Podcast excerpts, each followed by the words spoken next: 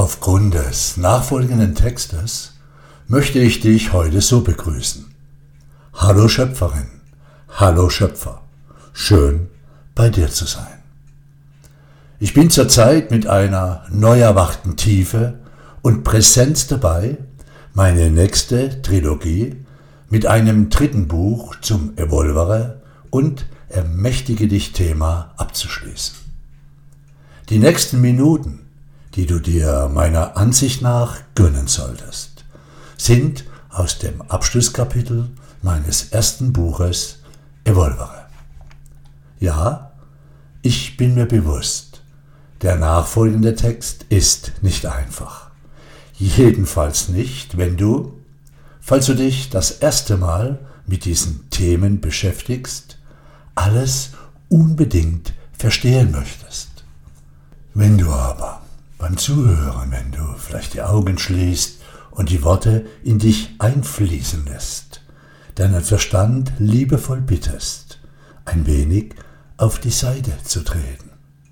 Kann es geschehen, dass jener Teil in dir, den ich mit den nächsten Worten erinnern möchte, nach vorne tritt und dann wird es sich dir auf eine Art und Weise eröffnen, die ich persönlich immer wieder faszinierend finde.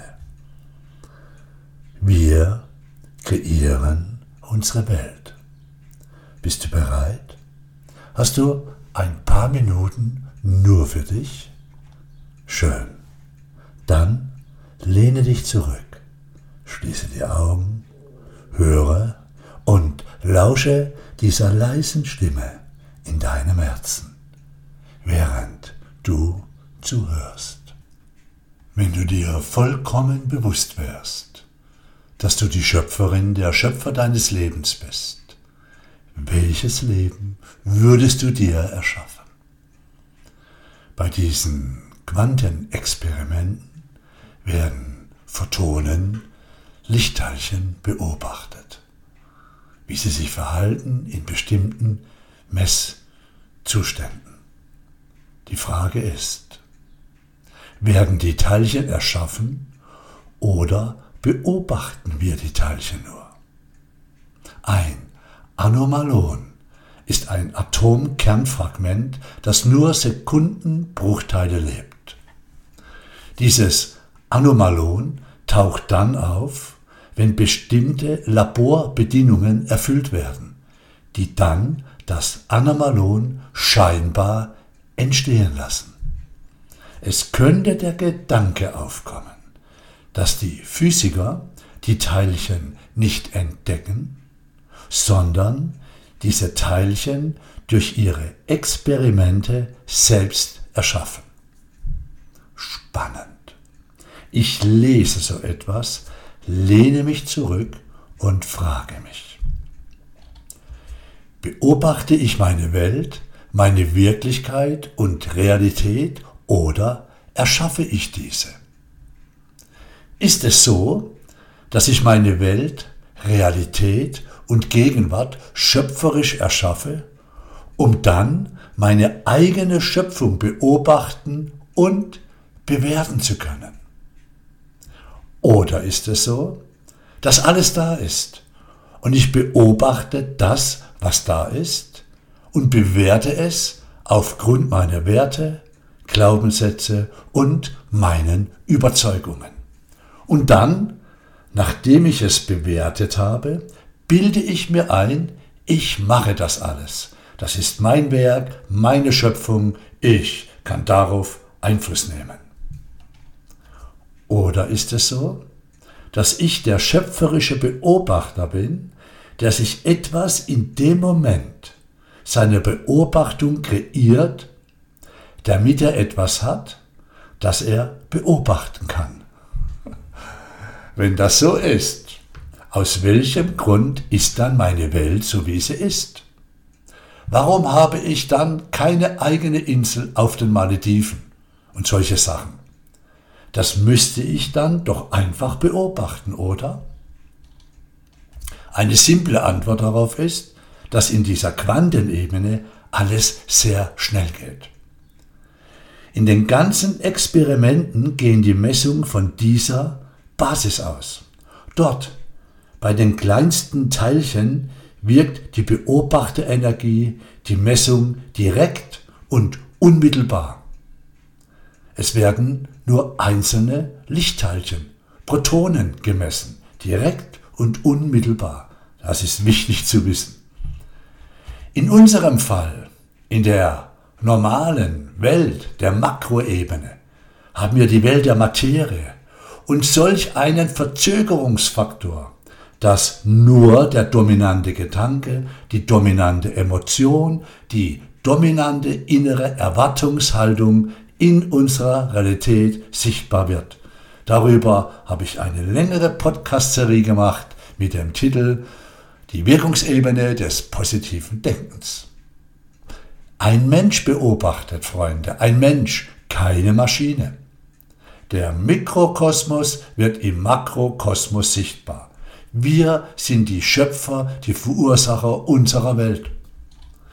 Du bist es, der beobachtet. Du bist jene, die beobachtet. Doch, du, wir alle, beobachten als Mensch und nicht als messende Maschine wie in diesen Quantenexperimenten.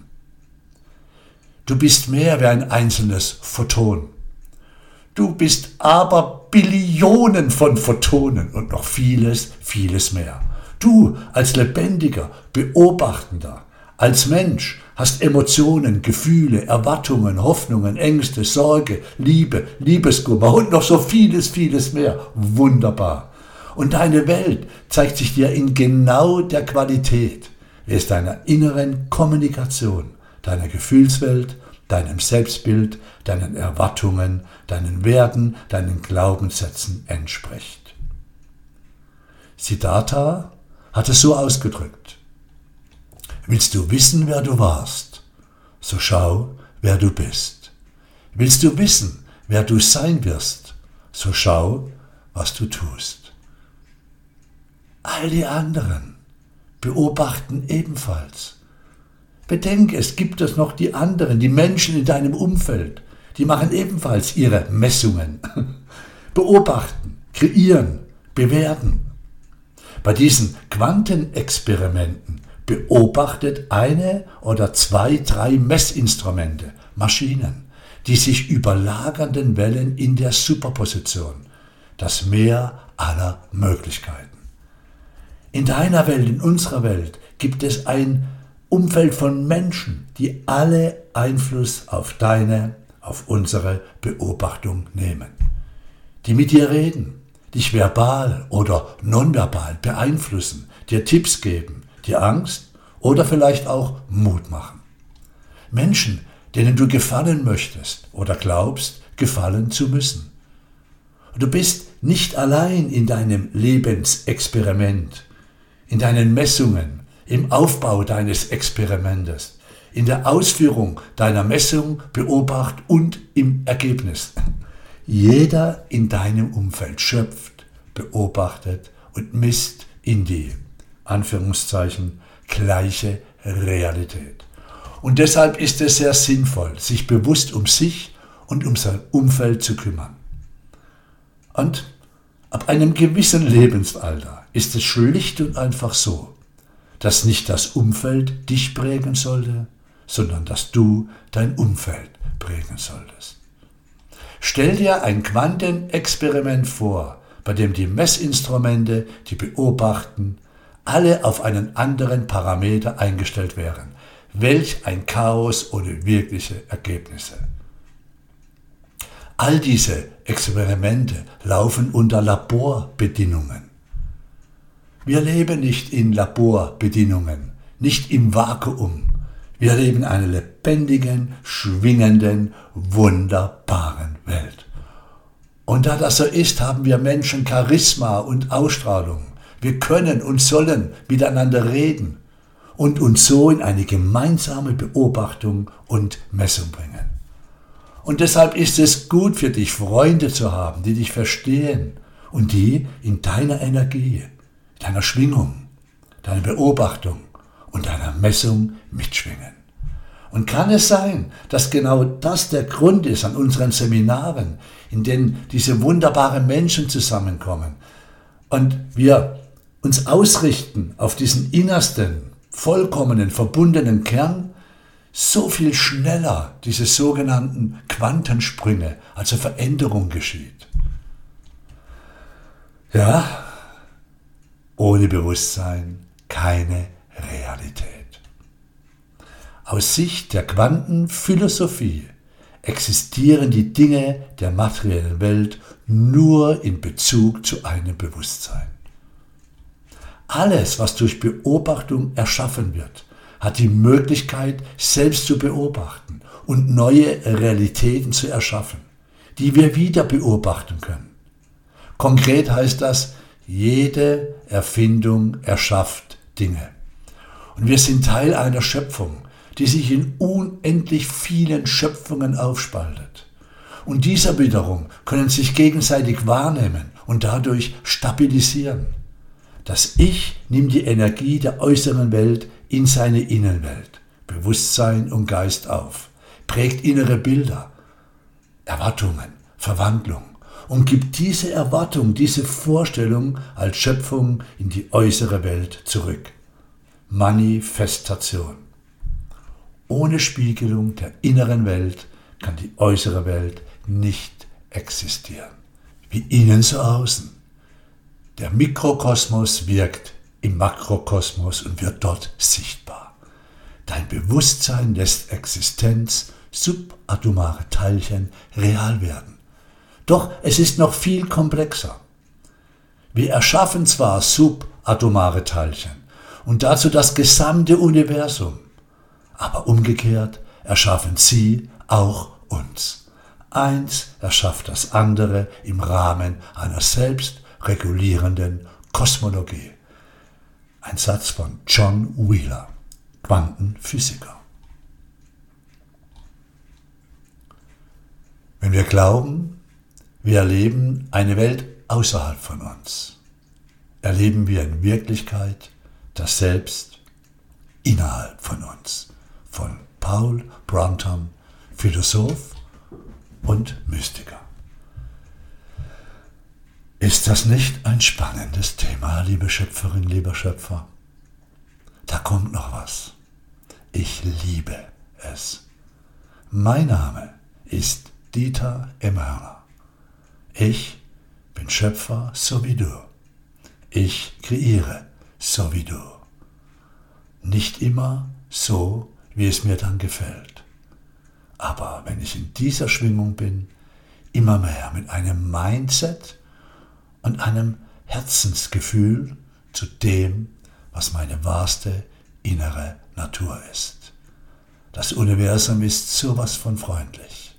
Ich wünsche dir ganz viel Präsenz bei deinen weiteren Messungen, Beobachtungen, beim Kreieren all der Teilchen in deiner Welt. Und ich beende diesmal mit einem Satz von Siddhartha, der all das, was ich dir erzählt habe, in einen Satz bringt. Achtung, einmal kurz noch. Siddhartha sagt oder hat Folgendes gesagt. Die Form ist leer